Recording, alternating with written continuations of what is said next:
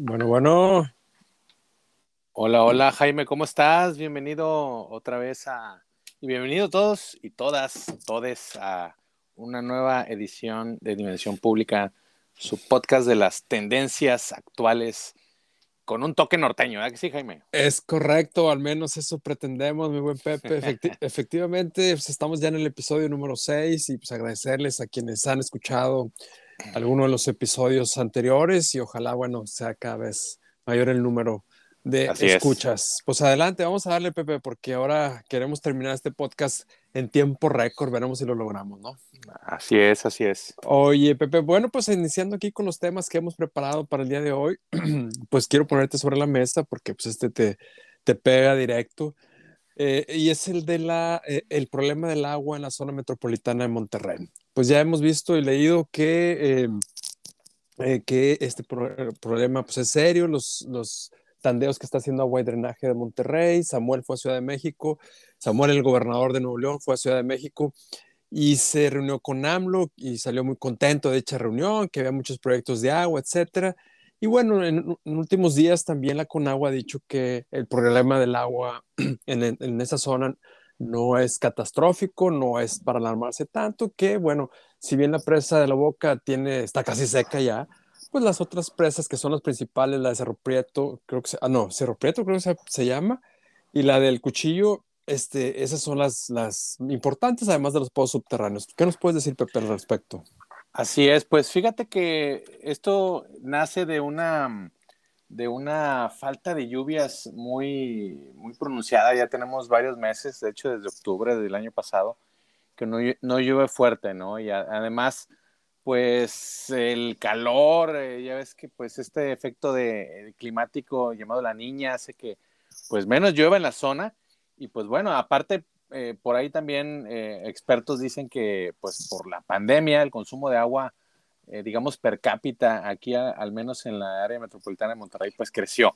ah, mira, perdón que te interrumpa, ¿y por qué creció Pepe? ¿Te ¿Nos dio más sed pues, o qué por la pandemia? Sí, pues más que todo pues es más gente quedó eh, pues en, casa, digamos así. Pues, tienes razón. entonces, pues ahora sí que en general, digo, igual todos los servicios, ¿no? Electricidad. Claro. Eh, y pues entre ellos el agua, ¿no? Entonces todo eso se combinó y pues bueno, el, resultado es que eh, la presa Cerro Prieto por ahí... pues bajó mucho el, el nivel, precisamente que recordemos que esta presa eh, abastece también a la presa La Boca, que digamos que es la más turística, que está, digamos, a menos de una hora de la, del área metropolitana de Monterrey, y que pues es, es hasta paseo, eh, digamos que vacacional o recreacional de los regios, y pues eh, nunca, nunca lo habíamos visto una presa, digamos, ya prácticamente seca, ¿no? Entonces, todo esto se conjugó, pero bueno, la Conagua ha dicho que ha aumentado, digamos, que el, flujo autorizado de, la presa Cerro Prieto, entonces en los últimos días. Esto aumenta también la capacidad de, extraer agua de, esta presa Cerro Prieto, inclusive de trasvasar agua a, la presa La Boca. Y pues bueno, eh, Samuel García también explicaba de que por ahí estaba negociando con el gobierno federal eh, para ver proyectos como el, el, proyecto Monterrey 6, que era extraer agua del río Pánuco. Eh, Uy, ya quiero que, a ver si les, ya quiero ver la cara de los tamaulipecos y los veracruzanos. Veracruzanos y, potosinos también. Hidalguenses, a ver si les dan agua. Mm, así es, así es. Pero, pero digamos que todo eso está barajeando inclusive también recursos para la Presa Libertad, que fue una de las pocas obras que realizó Jaime Rodríguez Calderón, actualmente y todavía preso, eh, ahí acusado de varios eh, delitos. pero bueno, eh, todo eso, digamos, eh, eh, Samuel García lo está barajeando, todas esas opciones, inclusive adelantar la inauguración de la presa Libertad para que esté operacional, digamos, un año antes, en el 2024, inclusive esta se habla del 2023. Ok. Pero pues todo esto con una inyección de recursos del gobierno federal. A ver, vamos a los hechos. ¿Te ha pegado o no a ti en lo personal en tu casa? ¿Tú vives en San Nicolás? Este, y ¿te ha pegado el tandeo? ¿Tienes tandeo ahorita? Así es, nos toca precisamente el día de hoy, bueno, hoy es día martes, a mí me toca por zonas el día martes en la zona de San Nicolás, la zona oriente de San Nicolás, Y pues algo tan básico, ¿no? Eh, como el agua que la damos por sentado, pues sí me ha pegado.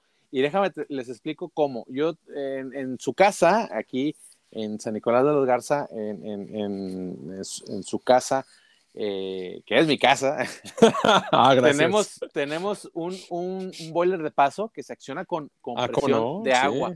Entonces, como la presión en general se ha reducido, pues ahora no se está activando, digamos, ese boiler de paso. Entonces, pues hay que bañarse con, con agua eh, fría o fresca.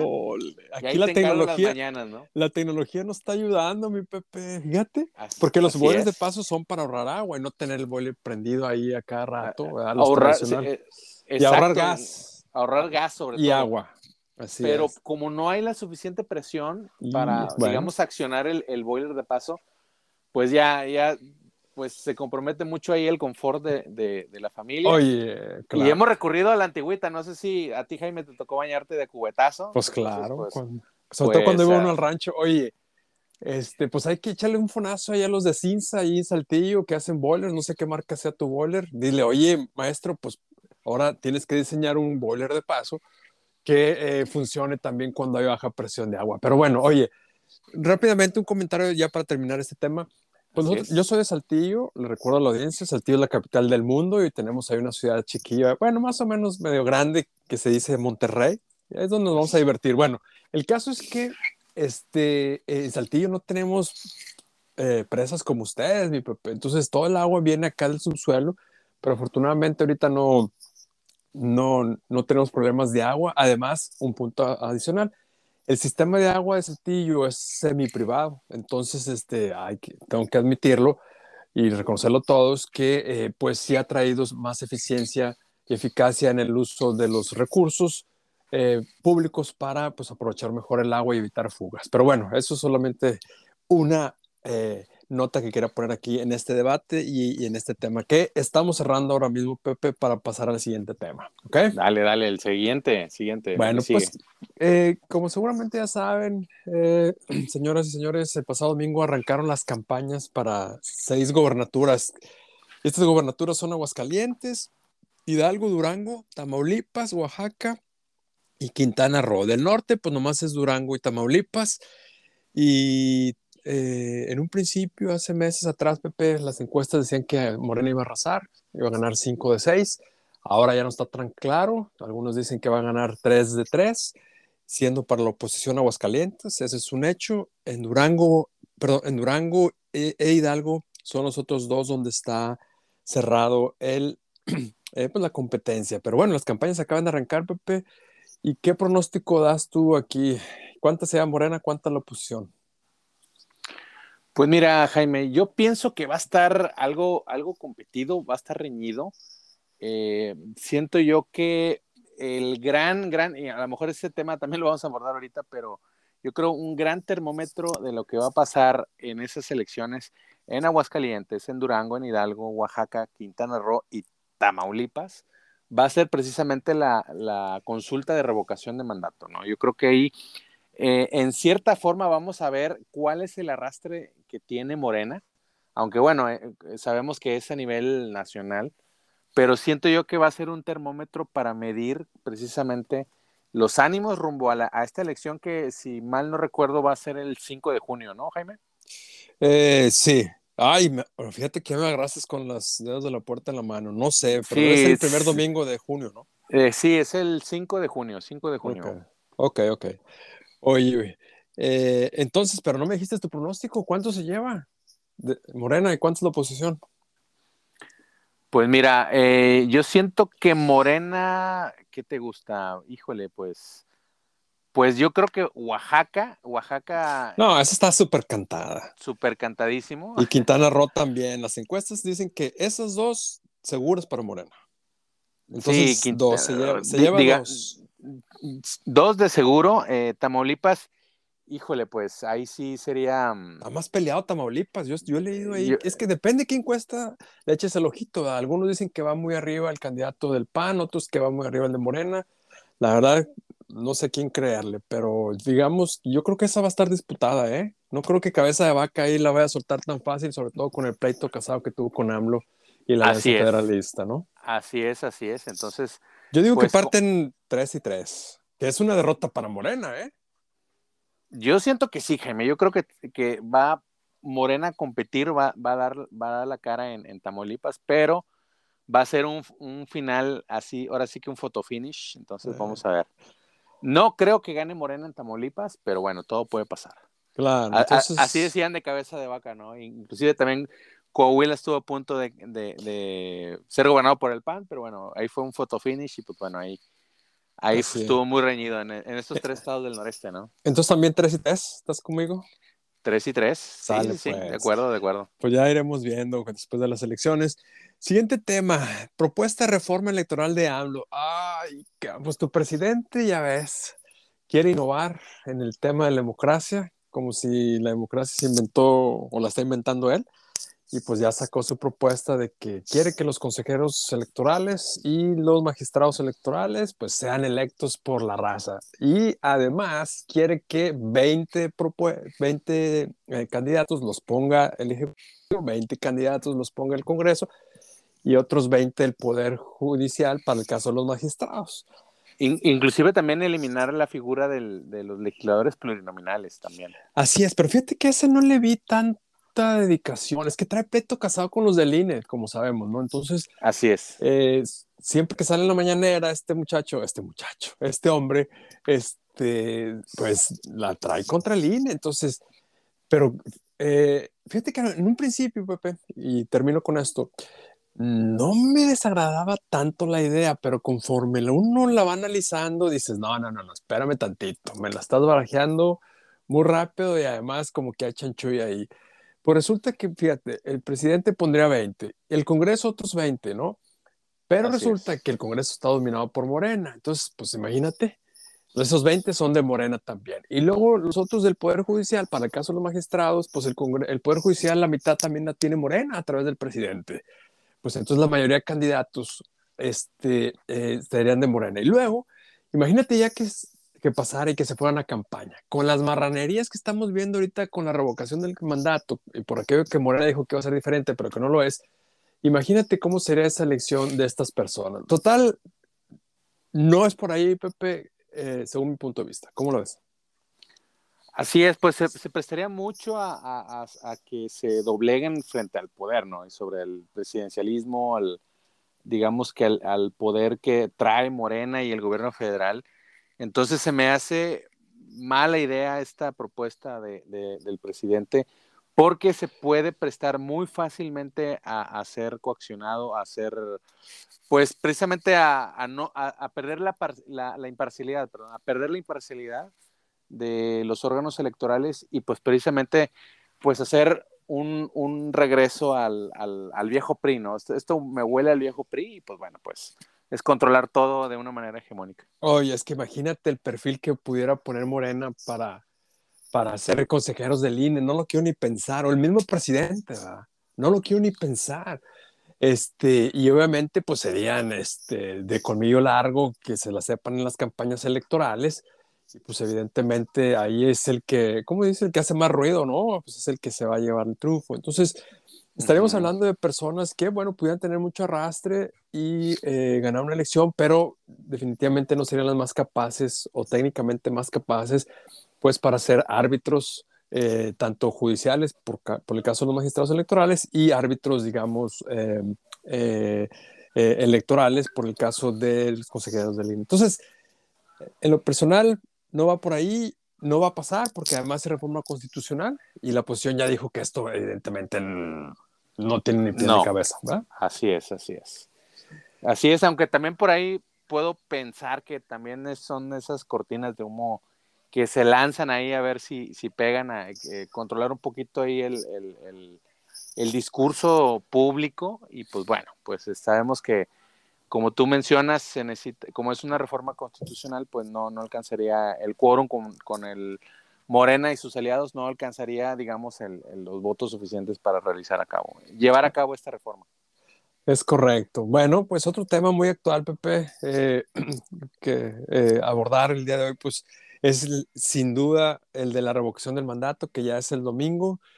Y bueno, pues ya sabemos por dónde va, no es revocación, ratificación, un, un instrumento que obviamente ha sido muy cuestionado y, y ha sido peor implementado, ¿verdad? Resulta que quien echó a andar este instrumento pues fue el gobierno y no unos ciudadanos inconformes, o sea, nació mal Así esto, es. pues. De- exactamente lo que iba a mencionar, nació mal porque este instrumento democrático de- debió, o ese es el, el espíritu de, de esto, de esta consulta, debió nacer por parte de la ciudadanía y no, al contrario, nació por parte de, pues, del gobierno y pues no se entiende, ¿no? Ahí la lógica, como mencionas, de ahí- desde ahí, ahí empezó mal, ¿no? Y como dice el dicho, árbol que nace torcido, pues bueno, jamás su rama endereza. Entonces ahí empezamos mal. Oye, pero luego nace mal, pero luego lo ejecutan terriblemente, Pepe.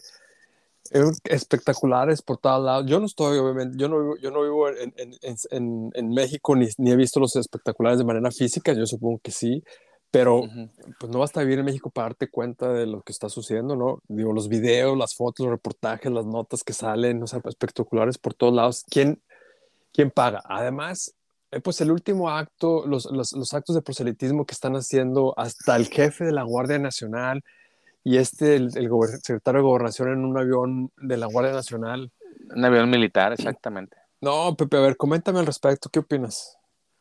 Pues sí, eh, por ahí salió en la prensa el, el- uso, digamos, que de recursos públicos o inclusive de aeronaves militares para que el secretario de Gobernación estuviera en gira, una, una- prácticamente una gira de proselitismo. Recordemos que esta revocación de mandato necesita un 40% del que vote el padrón electoral, que estamos hablando de aproximadamente unos 37 millones de personas y para hacerlo vinculante. Si no, pues obviamente no, no se va a alcanzar, no, no va a ser, digamos, vinculante, no va a tener efecto.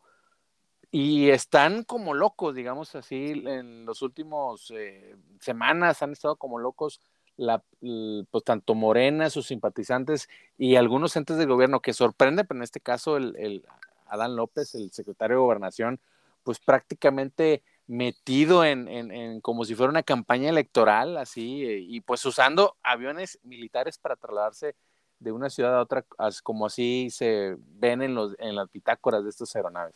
Oye, es un hecho muy lamentable, la verdad. Jamás que yo me acuerde, pues el ejército, eh, o porque la Guardia Nacional es parte del ejército, eso no, es. en, en la práctica sí lo es, quizás en la ley no lo sea, pero en la práctica sí es. Y bueno, en, en el antiguo régimen se guardaban las formas, Pepe, al menos. O sea, era muy difícil ver al secretario de Gobernación. eh, si bien, si bien acudía a los actos proselitistas de su partido, en este caso el partidazo de aquel entonces, el PRI, eh, guardaba en sus discursos ciertas formas, pues, ¿no? Así Pero es. aquí este Adán Augusto se lanza con todo, reta al INE, que no lo van a correr. La verdad que una desilusión total y porque se veía, se veía un político morenista, más o menos centrado, racional, pensante, que quería dialogar con la oposición, pero con este acto, pues simplemente ya nos dejó ver de qué está hecho, ¿no? Y muchos analistas están diciendo que este fue, ese acto fue precisamente un acto ya de lanzamiento de, de él como candidato a presidente, ¿no? Y pues parece que, que sí la quiere, pues, ¿no?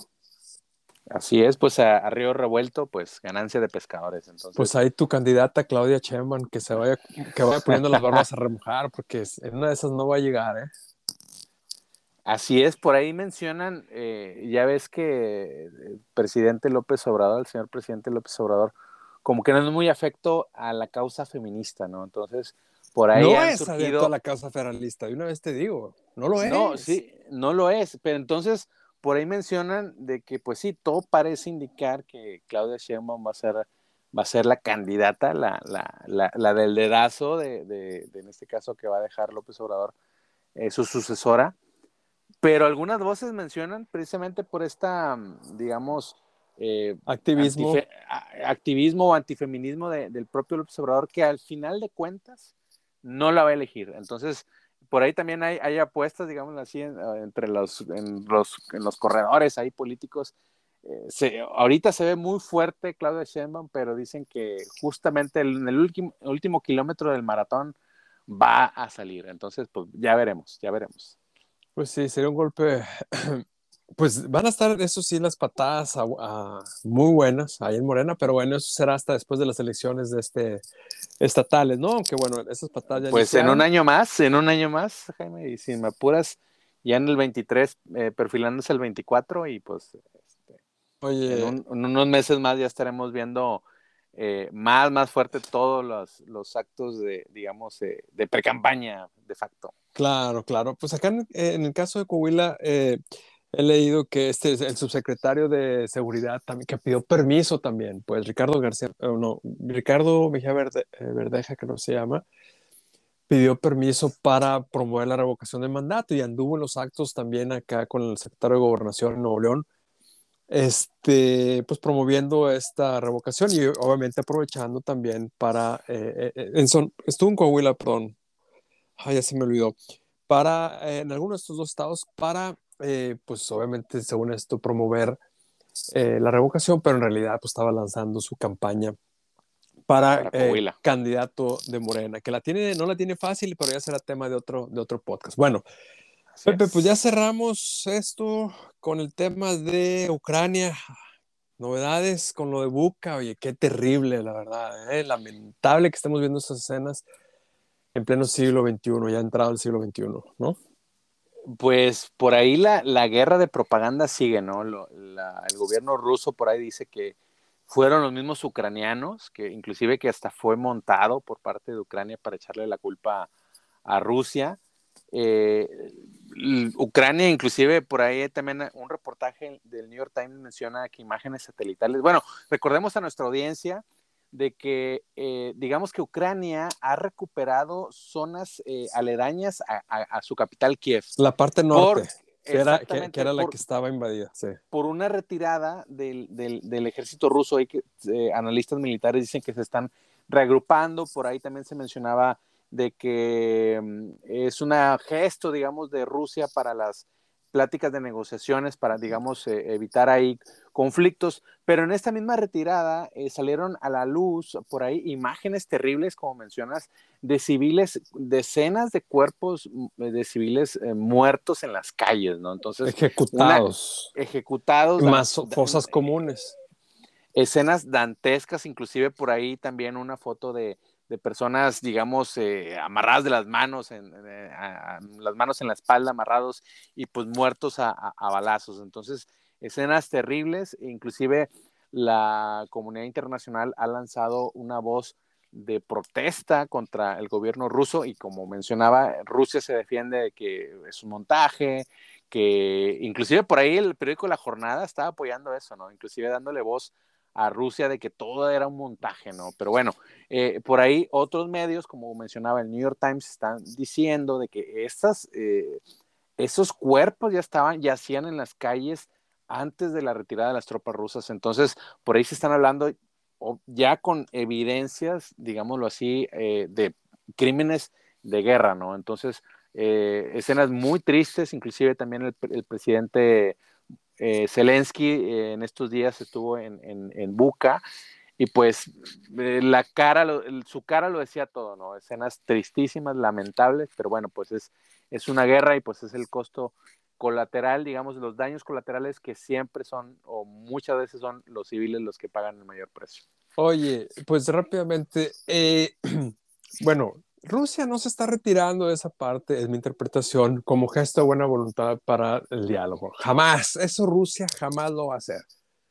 se está retirando, según yo, por la paliza, se vio, no la paliza, pero se vio que por ahí no iba a avanzar y ellos mismos dijeron, pues vamos a concentrarnos acá en el Donbass, ¿no? En el sur. Es exacto. Donde ahí sí, pues siguen avanzando lamentablemente y lo peor de todo es que si bien la parte de Kiev y su zona metropolitana ya no hay presencia o amenaza de tropas rusas, los bombardeos con misiles de largo alcance siguen por parte de Rusia y eso es lo que a mí más me preocupa porque oye, tú puedes tener a tu vecino al lado tirándote piedras, ¿verdad?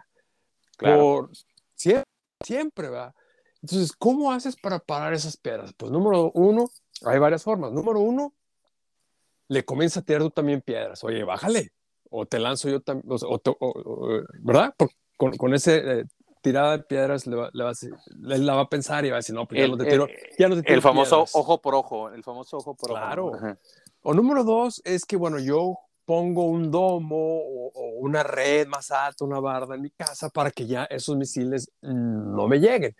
Que Ucrania tiene algunos sistemas antimisiles, pero no son los más sofisticados y no son los más eh, apropiados para tener esos misiles de Rusia. Entonces, yo espero aquí que los aliados ojalá le proporcionen uno con esos materiales o esos sistemas eh, misiles eh, tierra-aire para detenerlos, eh, ¿no? Tipo como los domos, que, que el domo protección que tiene eh, Israel.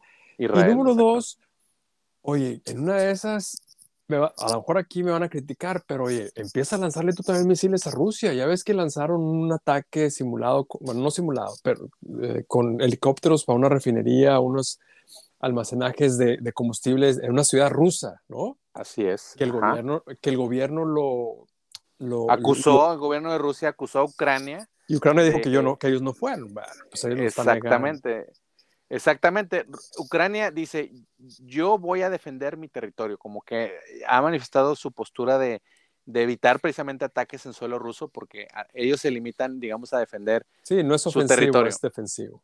Exactamente. Entonces, e- ese incidente donde también hay videos de helicópteros atacando esas instalaciones eh, de combustibles está muy, muy raro, este, porque sí está, digamos, en eh, a decenas de kilómetros eh, eh, después de la frontera Ucrania-Rusia, en territorio ruso. Entonces, pues Ucrania, ¿qué necesidad tiene de andar atacando, no? O sea, el, el- lo, lo que le interesa a Ucrania es defender su soberanía, su territorio, y pues al, al contrario, pues estás, ahora sí que, perdón por la expresión, pero pues le estás, le estás ahí, este, eh, rascándole cierta parte a- a- al oso ruso, ¿no? Oye, Entonces, Pepe, pues, no, tiene, ca- no tiene caso. No Pero tiene dime una cosa, ¿tú crees que con puras tácticas defensivas puedes calmar a un tipo o un país que hace bullying como Putin o Rusia? ¿Tú crees que con puras tácticas defensivas lo vas a calmar? Yo digo Pues que no. Yo digo no, que no. pero, pero no. Rusia, recordemos, Rusia tiene en su arsenal, pues tiene armame- armamento nuclear, que tam- también ese es gran factor de que otros países no se hayan involucrado, al menos militarmente, ¿no? O sea, Rusia No, eh, tiene, tiene esa capacidad nuclear y pues bueno, yo creo que ese, ese factor de disuasión pues está presente siempre y va, a- va a existir siempre en, en lo que No, pero exista Biden conflicto también armado. dijo, oye, no, ni se te ocurra usar armas nucleares porque ahí sí nuestra respuesta va a ser distinta. Entonces, no tiene una carta abierta Putin para, una carta en blanco de Putin para usar o- usan armas nucleares, ¿no? O sea, inclusive, lo puede inclusive hacer. pero quién sí. sabe qué siga, ¿no? Inclusive hablaba también estaban acusando, como dicen, están curando en salud, ambas partes, ¿no? De, de utilizar armas químicas, ¿no? Que también, digamos Claro. que es o- otra raya de, eh, más arriba de las armas convencionales. Eh, inclusive Rusia acusaba a Ucrania de tener laboratorios eh, donde fabricaban armas químicas. Sí. Ucrania negó esto. Y pues bueno, otra vez la guerra de versiones, la guerra de propaganda. Y pues bueno, pues este es el, es el cuento este de, de, de las, de las versiones de la guerra, ¿no? Oye, pues no, va para largo la guerra, ¿no? Putin eh, necesita ganar algo, ahorita no lo está obteniendo y no va a dejar de atacar a Ucrania hasta que ellos logren algo. Y evidentemente quiere todo el Donbass y toda la parte es- del este de, de Ucrania. Vamos a ver cómo termina.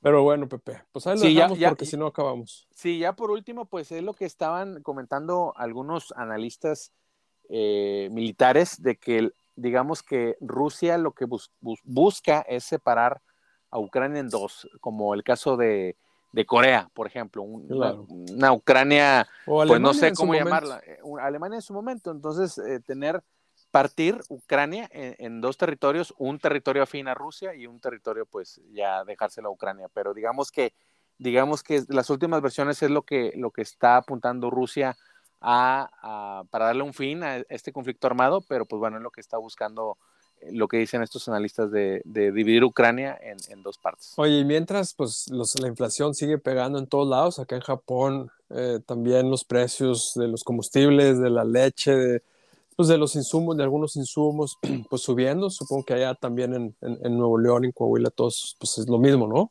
Increíble, sí, los precios de los alimentos, sobre todo eh, acá, por ejemplo, aumentó, hablando en cuestión de pesos, unos 6, 7 pesos el, el- la tapa de huevo. Entonces tú dirías, pues, ¿por qué? ¿Por qué aumenta el huevo, no? De, de, de precio por la guerra, pero no, eh, lo que explican es que pues estas granjas, el gran parte del alimento de, para las gallinas, pues son granos increíbles, ¿no? Que, que, se trae de, de, de, aquella región, de Ucrania y Rusia. Y pues todo esto está pegando poco a poco y es en todo el mundo, ¿no? Sí, es lo mismo acá. Bueno, Pepe, ya para despedirnos, no ser más largo este show, ¿alguna nota deportiva? ¿Cómo va, eh, que quieras terminar? ¿Cómo va, le va a ir a tu Real Madrid mañana?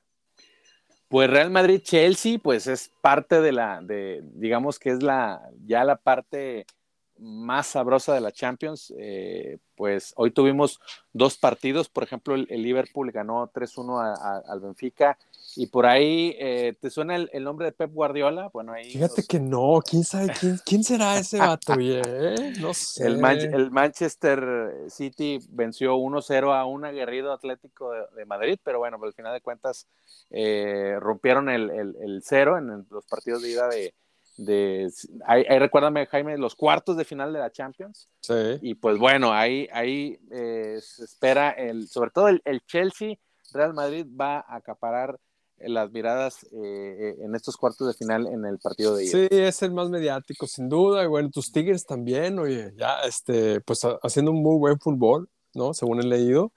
Obviamente no los he visto.